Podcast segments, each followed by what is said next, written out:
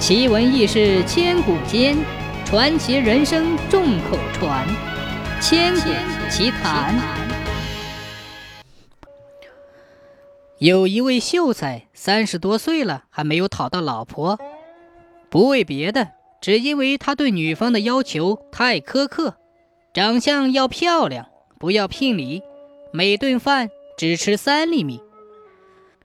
忽然有一天，秀才被天上掉下的馅饼砸到头上，这样的老婆还真的送上门来了。她长得十分漂亮，简直是绝色，而且还不要男方的分文聘礼，还不用吃饭，连那每顿三粒米都省下了。秀才和这女子做了十多天的夫妻后，他起了疑心，原来每天半夜妻子都要出门一段时间。问他，他总说是解手去了。秀才心里犯了嘀咕：这不吃不喝，还要拉屎撒尿。于是他决心去探个究竟。这天夜里，秀才起身，悄悄跟着妻子出门。他发现他没有去村上任何一户人家，而是向野外走去。秀才走在后面，继续一路跟踪。一会儿。只见妻子在一座新坟旁停住了，一改帘布，轻移的淑女形象，一双纤手插进坟堆，将新埋的死人挖出来，大口吞食起来。秀才惊得大叫一声，昏倒在地。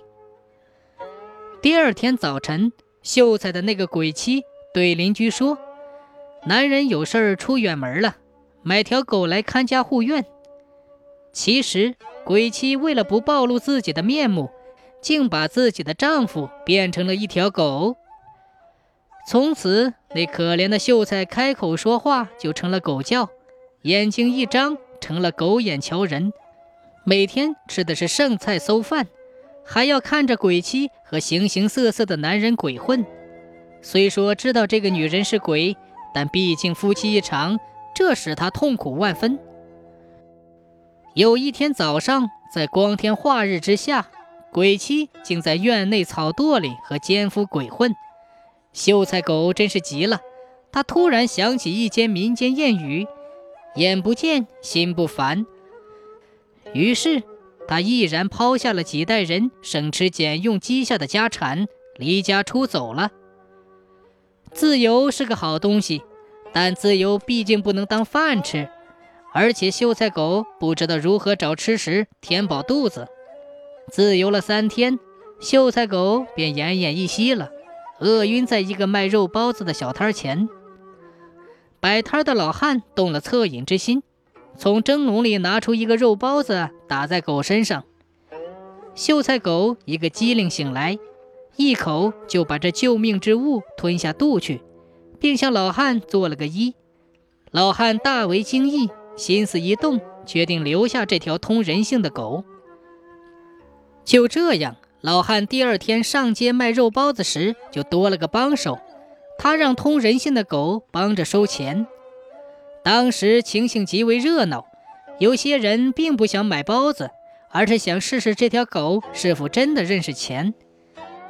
有人拿一两银子买一只包子，有人拿一个铜子儿来蒙事儿。但没有谁能难倒秀才变成的狗，零钱找的是毫厘不差，惹得顾客一片惊叹。瞧啊，连狗都会做生意喽！老汉善有善报，肉包的生意日益红火。三年后，富丽堂皇的包子楼终于落成了，即将开张。早些时候，老汉丧妻，留下一个独生女儿。这女儿从小喜欢旁门左道，当时正张罗着给她找婆家，谁知这小妮子竟不辞而别，去学什么法术了，长期云游在外。这次听说父亲生意做大，肉包子打狗打出滚滚财源，心中暗暗称奇，特意回家来见识见识这条能认识钱的狗。女儿一进家。父亲就夸奖这条狗如何如何通人性，女儿掐指一算，说：“它本来就是人嘛。”父亲正在惊愕，只见女儿拿了块床单蒙在狗身上，口中念念有词，说道：“变。”话音刚落，秀才便恢复了人形，裹着床单跪在老汉和女儿面前，不肯起来。老汉拿来衣服递给秀才：“别不好意思嘛。”可秀才不肯起来。老汉又说：“狗都当过了，还怕难堪？”秀才还是不肯起来，于是老汉奇怪地问：“你为什么不起来呀？”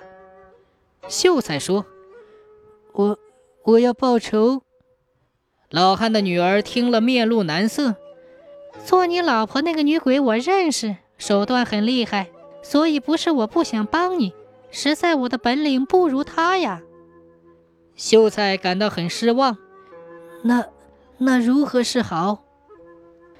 老汉的女儿无可奈何地说：“看来还得把你变回去才行，否则我父女俩性命难保。”秀才一听，大惊失色，头磕得血流如注，苦苦哀求。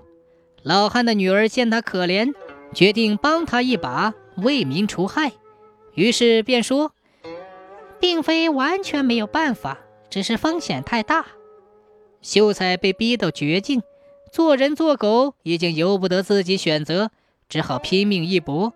他断然地说：“如果能帮我报仇，万死不辞。”于是老汉的女儿手画一道符，烧成灰后，用雄黄酒冲在碗里，然后再三叮嘱秀才：“只要这碗酒能泼在你妻子脸上，要她变成什么，她就变成什么；否则，后果不堪设想。”秀才拿着酒走后，女儿和父亲便收拾好金银细软，做好随时逃走的准备。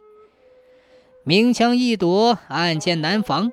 那个鬼妻再狡猾、再厉害，总是防不胜防。就这样，秀才把那酒泼到鬼妻的脸上，让她变成了一堆狗屎，然后夺回了家产。